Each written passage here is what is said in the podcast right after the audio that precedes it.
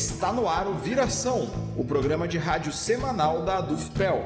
Todas as segundas-feiras ao vivo, à uma e meia da tarde, na Rádio Com 104.5 FM. Também disponível em qualquer momento nos agregadores de podcast. Bem-vindo, bem-vinda. Eu sou Andrioli Costa e este é o programa Viração. E no podcast de hoje, para falar sobre as reformas do novo ensino médio, eu tenho o prazer de receber a professora Rita Ribes, que é graduada em filosofia pela UFPEL, com mestrado e doutorado em educação lá no Rio de Janeiro. Tudo bom, professora? Bom dia, Andrioli. É um prazer conversar com você nesse programa muito importante e também é, gostaria de destacar a importância né, da organização sindical e da nossa velha e aguerrida Sindicato dos Professores da Universidade Federal de Pelotas. Com certeza, muito obrigado. Professor, para que a gente comece então a nossa conversa, gostaria que você se apresentasse com suas palavras para os nossos ouvintes, né, dizendo um pouquinho da sua trajetória, para que a gente possa conhecer mais o, seu trabalho. Então, eu sou de Pelotas, né, moro agora no Rio de Janeiro. É, eu fiz o curso de filosofia na UFPEL, participei do movimento estudantil e, e também até tínhamos um programa de filosofia na Rádio é, Federal FM, que na época se chamava Rádio Cosmos, né? Trabalhei como professora de educação infantil e também do ensino médio e participei é, de uma luta muito importante, assim, né, que foi da volta do ensino de filosofia para o então segundo grau, né, que hoje é o ensino médio. Então, até quando você fez o convite para participar, eu primeiro ponderei é, não ser uma pessoa que pesquisa ensino médio, que acompanha como um tema preferencial, né? Eu pesquiso mais os temas ligados à infância. Mas é, aí eu pensei assim, mas eu sou mãe de um estudante do ensino médio e eu trago assim na minha história de vida é, a experiência de fazer um curso de filosofia na UFPEL, que formava professores de filosofia para o ensino médio, quando uhum. o ensino médio não tinha mais filosofia, porque tinha sido extirpada do currículo. Nossa. Então, eu fiquei desafiada a falar sobre isso, Andrioli, porque eu acho que a gente precisa olhar para essa ideia de novo que de novo nada tem, né? Então, esse discurso de um novo ensino médio, ele na verdade é a consolidação de uma velha política de produção de desigualdade, né? É, nossas lutas de, pelo retorno da filosofia eram resultado de uma política da época do, da ditadura militar que havia tirado a as disciplinas de humanidades e as artes, né, do ensino é, do ensino médio do, e da escola, da educação em geral, né, porque não interessa sujeitos que pensem, sujeitos que criam, né, e ao meu ver, assim, né, é isso que estamos vivendo. E na época era muito comum por outro lado, né, uma disciplina chamada Educação Moral e Cívica. Isso, Moral e Cívica, e uma outra chamada EPB, Estudo de Problemas Brasileiros. E observa, Andreoli, que assim, ó, não é que a gente tinha essa, essa aula de EPB para que a gente pudesse formular uma problematização sobre o Brasil e seus problemas, né? É como se é, houvesse uma é, uma nomeação do que, que seria entendido como fundamental, né? Então, por isso que assim, ó, quando vem essa questão do novo, né? Eu tive um professor muito querido, Leandro Conder, que é um filósofo brasileiro que infelizmente já morreu, e ele escreveu um artigo muito bacana para o jornal, é, saiu no jornal Globo, há muito tempo atrás, quando o Globo já era golpista, mas saiu uma reportagem muito bacana onde ele diz que se a gente não presta atenção na história, se a gente desconhece a história, se a gente se aliena da história vivida, o novo, ele parece novo, mas ele, tra ele é um arremedo de coisas velhas, né? E, e ele só se traveste de novo. Então, essa ideia de um novo ensino médio que traz itinerários, né? É, que cada jovem vai poder buscar as suas preferências, seus caminhos, né?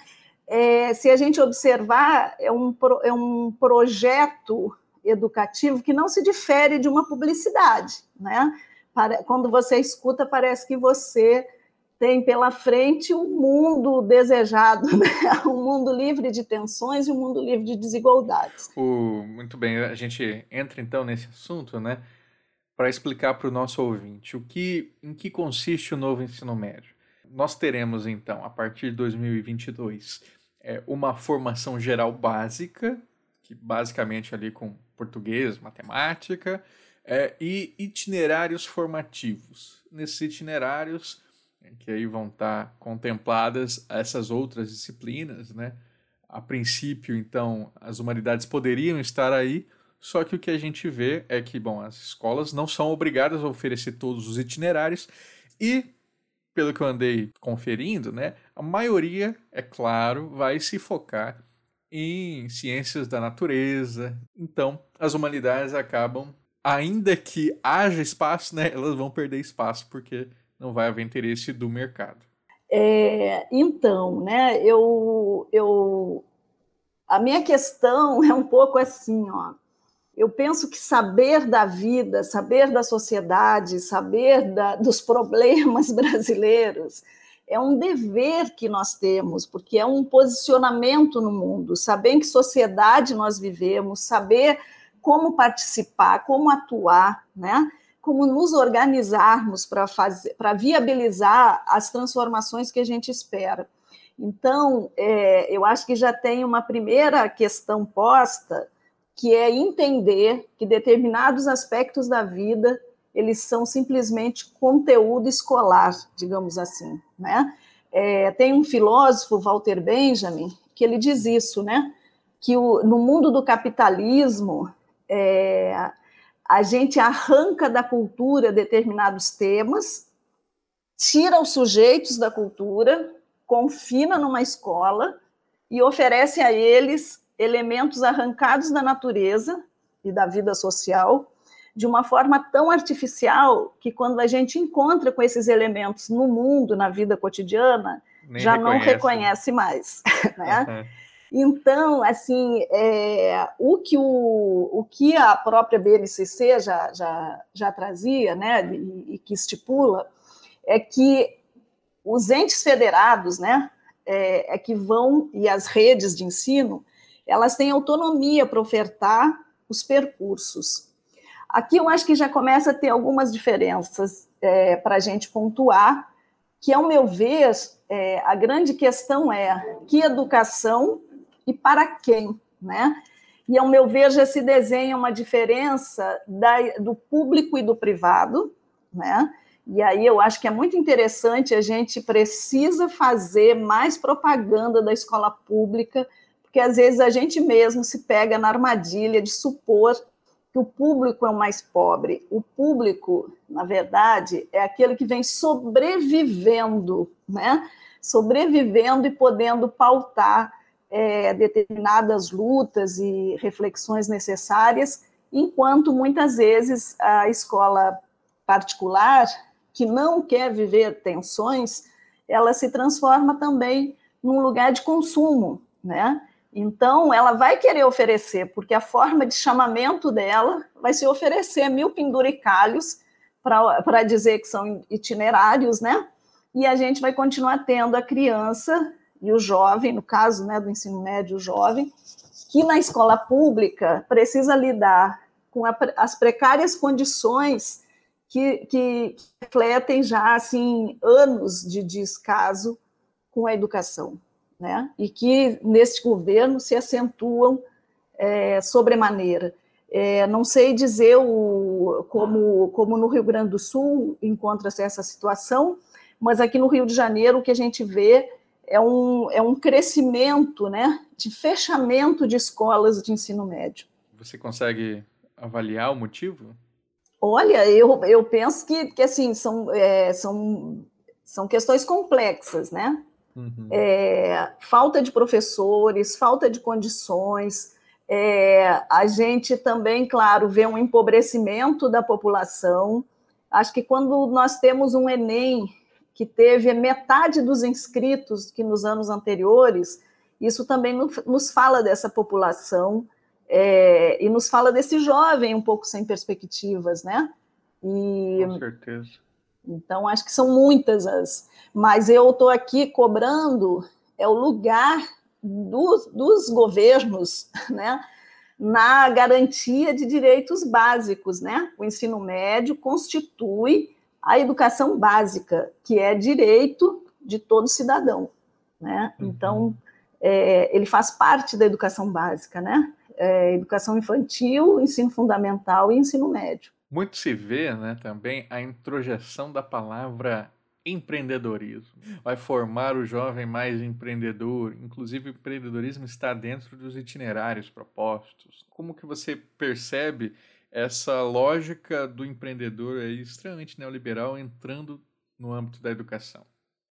É, eu, assim, André, olha, eu não sei é, te indicar, de, deixar né, para o ouvinte indicações de, de leituras muito precisas, porque é um campo onde eu ainda não consegui me dedicar muito. Mas eu tenho lido da, sobre a ascensão de um tipo de capitalismo que tem sido nomeado de capitalismo cognitivo, que é aquele capitalismo onde você é a própria mercadoria mas você pensa que é o empresário, você é o empresário de si mesmo, né? E eu, eu acho que se a gente for observar, né, a própria uberização, né? Outro dia eu saí aqui na rua e fiquei impressionada, né? Porque era assim, era uma moça com uma, uma bolsinha canguru na frente, carregando um bebê, Uhum. Ela, numa dessas bicicletas de empresa que se, que se alugam, né? Essas bicicletas de aluguel, ela fazendo entrega de alimentos. E aí, e aí assim, ó, ela está pagando para trabalhar, a filha dela não está tendo direito de ter o filho, a filha não está tendo direito de nem de nascer e viver e ter condições. E na lógica, na lógica de quem pensa essa ideia do empreendedorismo, a gente poderia fazer todo um discurso meritocrático dessa moça, né? Que ela está empreendendo, que ela é uma guerreira, né? Que aí vem a, todos os, os jargões ideológicos que se constrói para justificar, né? É, e aí o extremamente perigoso disso tudo é que às vezes esse sujeito que se pensa empresário de si, ele supõe pertencer ao mesmo grupo dos grandes empresários que movem o capital, né? E então esse discurso do empreendedor, é, do empreendedorismo, do protagonismo, ele é extremamente perigoso porque ele se pauta num individualismo, né? O, o sujeito do capitalismo é um indivíduo competitivo e empreendedor. Então, uhum. é, tudo que vem nessa lógica se afasta de uma possibilidade de, de, um pensar coletivo, de um pensar que agrega e até de posturas sociais é, mais compartilhadas e mais justas, né? mais horizontalizadas. Que o Ayrton Krenak, ele certa vez falou assim, mas o capitalismo tem também seu pensamento mágico, né? Porque ele acredita em coisas que não existem. Então, é, esse empreendedor, ele é menos que aquele trabalhador que se unia aos demais trabalhadores para lutar por uma vida mais digna de trabalho, né? A gente pode, inclusive, observar o quanto que o, o Galo, né? Esse personagem que, que, que dentre os, o, todos os sujeitos que hoje fazem né, esse trabalho, como ele representa perigo. Né? Por quê? Porque ele é a possibilidade de pensar o coletivo dentro de uma lógica que se coloca totalmente individual, né? É, essa lógica da, da, uberização, né? Onde o sujeito ele, ele é responsável por ele pelo material que, que coloca no seu trabalho e pela sua própria vida. Né? Não tem amparo nenhum. Então, as lutas sindicais que já levamos séculos para construir, é como se elas se arrefecessem, né? A gente está pior que antes. E aí não pode pensar a educação dos jovens é, sobretudo quando assim vem uma proposta dizendo isso é para pensar também a vida do trabalho, a preparação para o trabalho. Que trabalho, né? Uhum. Que educação para que trabalho? E, e um pouco pensando, é uma educação pobre para os pobres e uma educação que segue rica para os ricos, porque o que a gente tem percebido é que os pobres têm ficado cada vez mais pobres e os milionários, que são bem pouquinhos, mas o número deles tem aumentado, né? É verdade. E o que eu ia trazer é como o empreendedorismo, né, o discurso do empreendedorismo, ele mascara a escassez. A escassez de vagas, a escassez de oportunidades e incentiva você, inclusive, a buscar a precariedade, porque ter um emprego CLT é acomodação. Para ter um espírito empreendedor, né, você tem que abrir mão dos seus direitos, enfim.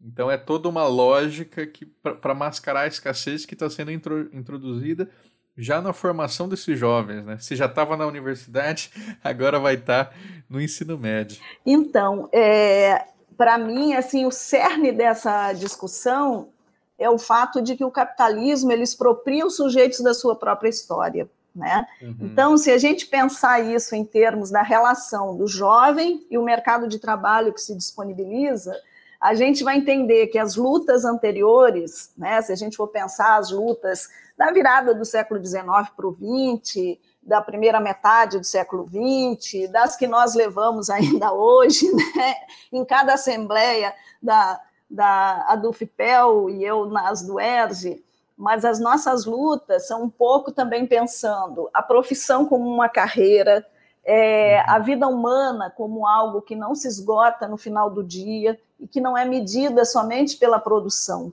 né? É, quando a gente pensa esse jovem hoje, é como se ele tivesse que lutar para garantir o hoje, né? É um eterno agora.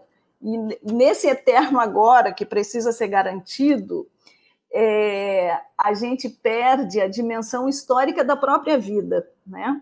Outro dia eu estava no metrô, outro dia, antes da pandemia, então é um outro dia. Eu estava no metrô e vinham duas jovens conversando, eu, e elas muito felizes com esse trabalho, e, e aí trouxeram assim: ah, mas a minha avó está reclamando porque eu não tenho carteira assinada.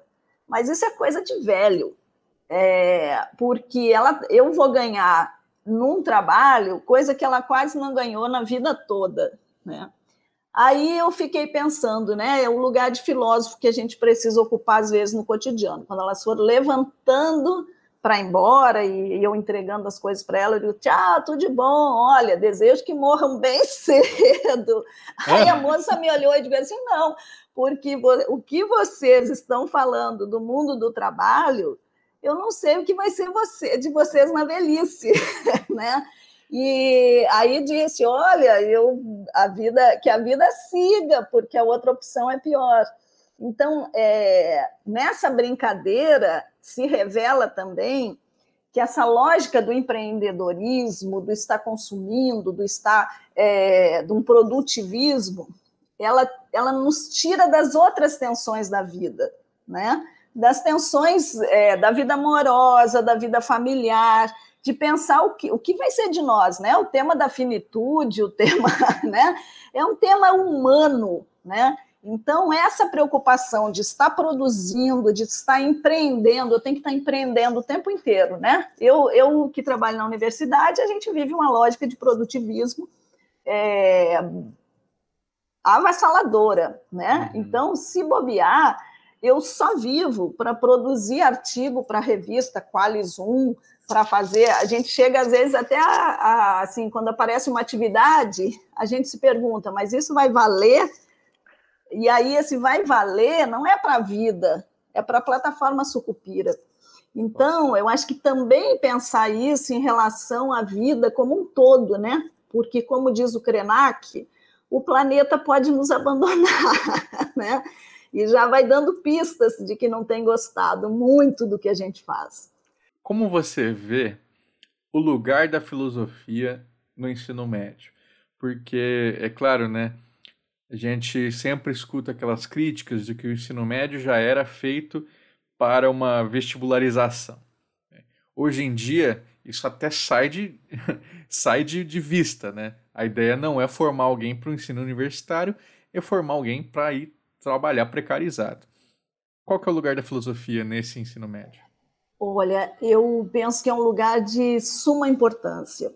Mas eu, eu quero lembrar que em 1989, quando a gente ainda. Eu lembro que a gente passava um, durante um dos comícios né, pra, das eleições presidenciais, a primeira eleição é, presidencial, depois da abertura, uhum. é, a gente passava um abaixo assinado e uma das pessoas assim é, ponderou assim, é, mas eu não queria que fosse obrigatória que se é obrigatória deixa de ser filosofia, né?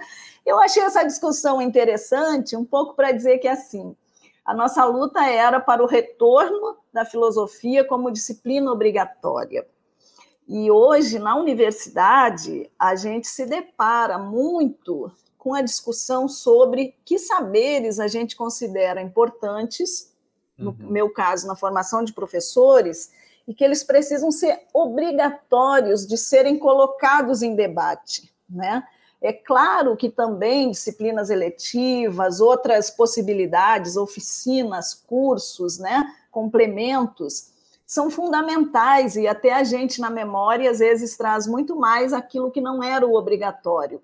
Mas o que está em pauta é a gente sentar e perguntar, ao meu ver, uma pergunta que tem sido considerada fora de moda, que é hum. que educação nós queremos, né? É para que essa educação?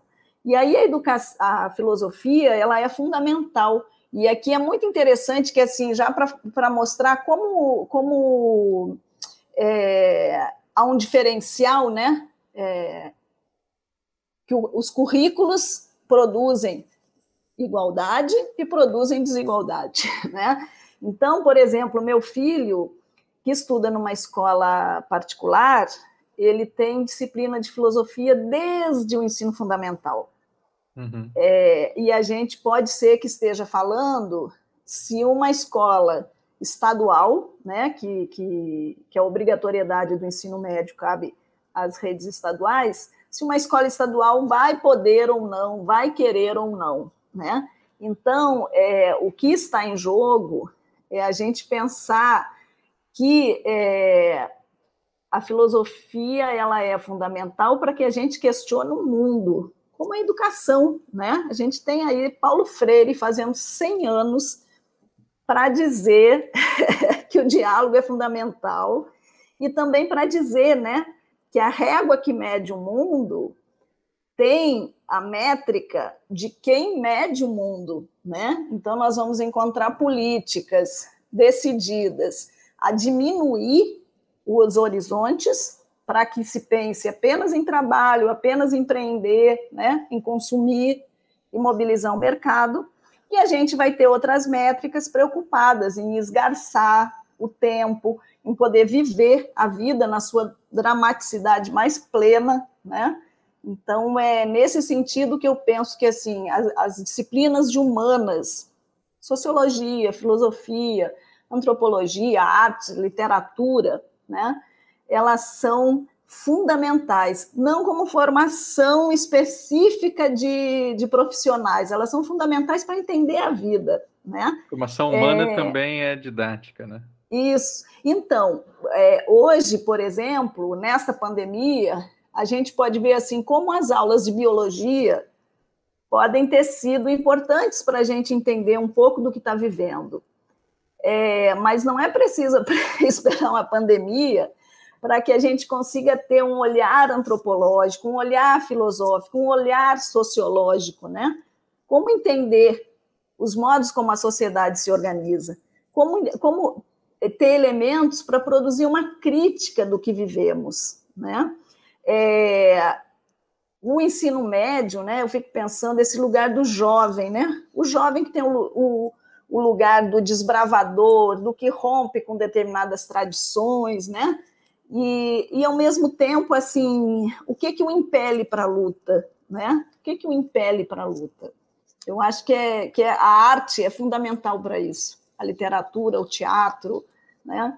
É, como falei, meu filho tem aula de filosofia, tem aula de teatro do oprimido, tem uma série de, de experiências que são mais difíceis quando se pensa a educação pública pautada numa lógica de cada vez mais redução do número de profissionais, de uma desvalorização desses profissionais. Uhum. Então, o que está em jogo é isso, né? Que educação se deseja e que, e que sociedade é, é possível extrair como consequência ética dessa educação. A gente já conversou aqui com uma professora de artes e percebemos assim que tivemos um, um adiantamento né, do que seria esse novo ensino médio eh, de 2022, agora já durante a pandemia, porque houve um esvaziamento enorme de disciplinas de artes, de humanidades. Os pais falavam literalmente assim: meu filho só vai assistir português e matemática. Como é que a gente consegue mostrar o valor dessas disciplinas se dentro das casas essas famílias não valorizam? É, assim, eu, eu como eu trabalho com educação infantil, é, muitas vezes essa preocupação que você traz, né, das famílias, elas chegam para a gente como aquela preocupação que diz assim: para que, que eu vou botar meu filho numa escola só para brincar? E aí a gente tem um trabalho, um trabalho para mostrar que no brincar está a vida, né? Uma simples brincadeira está a vida na brincadeira de casinha, a gente se alterna nos papéis, discute o que vai acontecer, disputa autoridade, compartilha trabalhos, exerce autoritarismos, né? Está posto. É, no ensino médio, pensando assim essas atividades, é, também as famílias vão considerar é, é mais importante, né? A gente tem tradicionalmente a ideia de que a escola precisa servir para ler, escrever e contar. É, e aí eu acho que é interessante a gente pensar a polissemia do contar, porque do uhum. ponto de vista é, do trabalho, do, da meritocracia, da lógica capitalista, enfim, que é muito assim defendida, né, por uma é, política fascista de educação, a gente vai ver que esse contar ele não passa do, de um contar matemático, né? Mas a gente precisa entender que contar é também contar história, né? Tanto contar histórias é, que crianças gostam, como contar a história vivida, né? Porque é muito curioso, né? Que hoje os, os os setores né, mais conservadores e fascistas descobriram a palavra narrativa. Né? Uhum. Então, parece que tudo que é falso ah, é uma narrativa. Eu acho que a gente precisa disputar narrativas, né? e por isso esse contar, ele precisa ser saber contar a história. Como a gente conta a história? A gente não sabe nem quem foi o prefeito anterior, o governador anterior, a gente às vezes não sabe citar o nome de três deputados. Né? Então, a importância, né, que Paulo Freire já falava, né? Conhecer o mundo, conhecer o mundo, não transforma o mundo quem não conhece, né? Porque fica sempre achando que está chegando uma novidade. Queria encerrar perguntando sobre a apostilização do ensino, né? porque a gente vê às vezes que as escolas, né, se sentem perdidas com essa necessidade de adaptar os currículos para um, um tempo tão curto, já para o ano que vem e essas grandes empresas de apostilas já se colocam como sendo os orientadores de como será o ensino. A gente é, é saudável né, que esteja na mão dessas empresas é, a de, definição de como serão os planos de ensino das nossas, dos nossos jovens, né? Então, é, o que hoje a gente vem chamando de proletarização, de, de apostilação, é uma questão que já vem há bastante tempo é, sendo tratada como uma proletarização do magistério, é, na medida em que os livros didáticos, né, seja, por isso a importância de buscar história. As apostilas hoje são arremedos dos livros didáticos. Né? Uhum. A, a apostila é como se fosse o coach do livro didático, que é esse sujeito empobrecido que, como diz os memes aí, a gente paga para ele fingir que é uma mãe que diz o que tem que fazer. Então, o, o, mercado do livro didático é um mercado perverso, porque ele dita cronograma, ele dita regras, e ele é um mercado. Né? Então, eu já tive a oportunidade de participar de avaliações, tipo PNBE, que é de livros de literatura para biblioteca. Uma única vez participei de um, de um PN é, LD, que é de livros didáticos, e também já participei de avaliação de tecnologias educacionais que chegam às escolas. E o que a gente vê é que existe toda uma lógica do facilitar, e aí que mora o perigo. Né? A filosofia é avessa ao facilitar. É no facilitar que a gente cai na armadilha, porque no facilitar, o outro toma a nossa liberdade. A nossa liberdade ela é tomada, né? Então, o que, que eu diria? Aproveitem as apostilas. É maravilhoso picotar, fazer come, come, desenhar, mas assim, não deixem os apostileiros falar por vocês, professores, né? Porque é, é assim, por que, que o magistério é hoje a categoria de trabalhadores mais aviltada, porque talvez seja uma das únicas que ainda segue como categoria na luta, é, demarcando suas lutas com clareza e, e pautando uma sociedade e afirmando que é possível, sim, lutar por uma sociedade mais justa. Então, esse mercado, ele só tem compromisso com o mercado, né? E às vezes a gente, infelizmente, fica até feliz, porque assim, eu, eu, eu, eu sou extremamente solidária aos professores que, neste momento, estão fazendo sabe-se lá o quê, né? Um pouco a música lá do Milton Nascimento, sabe lá o que é não ter e ter que ter para dar, né? Então, os professores hoje, é, primeiro que a gente ouve de toda e qualquer pessoa no reino da opinião que professor tem que se reinventar. Como se a gente já não tivesse que se reinventar o tempo inteiro nas nossas escolas precárias, no nosso trabalho precário, nas péssimas condições que temos, salários, discursos aviltantes, né? Uhum. É, então, e assim, a pandemia fez a gente transformar a vida em tela, né? Então, eu mesmo moro em cima de uma mesa que eu estico o braço e lavo a louça, do outro lado faço uma comida e começo a dar aula. Então, assim, eu, eu, o que eu diria é que a gente retome a ideia da vida humana como um desafio que coletivamente ganha sentido. Né? Do contrário, é igual aquele filme do Chaplin, né? Ainda que o capitalismo se transforme, né? Ele cria crises para se reinventar, mas a gente segue meio que o Chaplin no meio daquelas engrenagens, né, do filme Tempos Modernos, que a gente e a gente às vezes não consegue sair, né? Então, esqueça as apostilas, conversem com seus alunos sobre a vida. Professor, foi um prazer enorme falar contigo no dia de hoje. Queria que você se despedisse dos nossos ouvintes, deixasse seu recado final, pode ser talvez um, um link, talvez alguma indicação bibliográfica, a palavra é sua. Tá certo. Não, então, eu eh, termino assim dizendo que pesquiso, né, me interesso muito pelas questões do cotidiano e ultimamente no grupo de pesquisa que eu coordeno na UERJ, né, que pode ser acessado pelo site do Proped, que é www.proped.pro.br. Lá tem todos os grupos, professores, teses, dissertações. Eu tenho me dedicado a pensar a vida cotidiana a partir da escrita de crônicas, pequenas crônicas, né? Porque a, o nosso objetivo é popularizar a ciência e, ao mesmo tempo, convidar a ver aquilo que a lógica capitalista e os governos fascistas insistem em invisibilizar.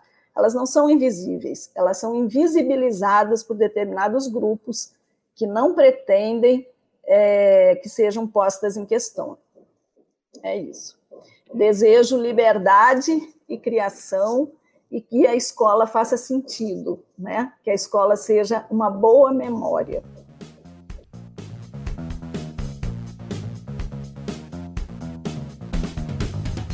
O Viração é o programa de rádio semanal da Associação de Docentes da UFPEL, a DUFPEL, seção sindical do Andes Sindicato Nacional.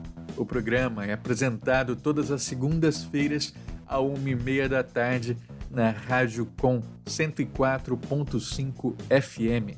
Você também pode ouvir o Viração a qualquer hora nos agregadores de podcast e no site da DUFPEL. O programa de hoje foi produzido por Gabriela Vensky e apresentado e editado por Andrioli Costa. A coordenação é do professor Luiz Henrique Chu, vice-presidente da DUFPEL. A música que você está escutando é Welcome to the Show, de Kevin MacLeod, uma trilha de direito livre disponível em filmmusic.io. Para mais notícias, acesse adufpel.org.br e arroba adufpel em todas as nossas redes sociais. Se tiver alguma sugestão de pauta, envie e-mail para imprensa.adufpel.org.br. Agradecemos a audiência e até mais.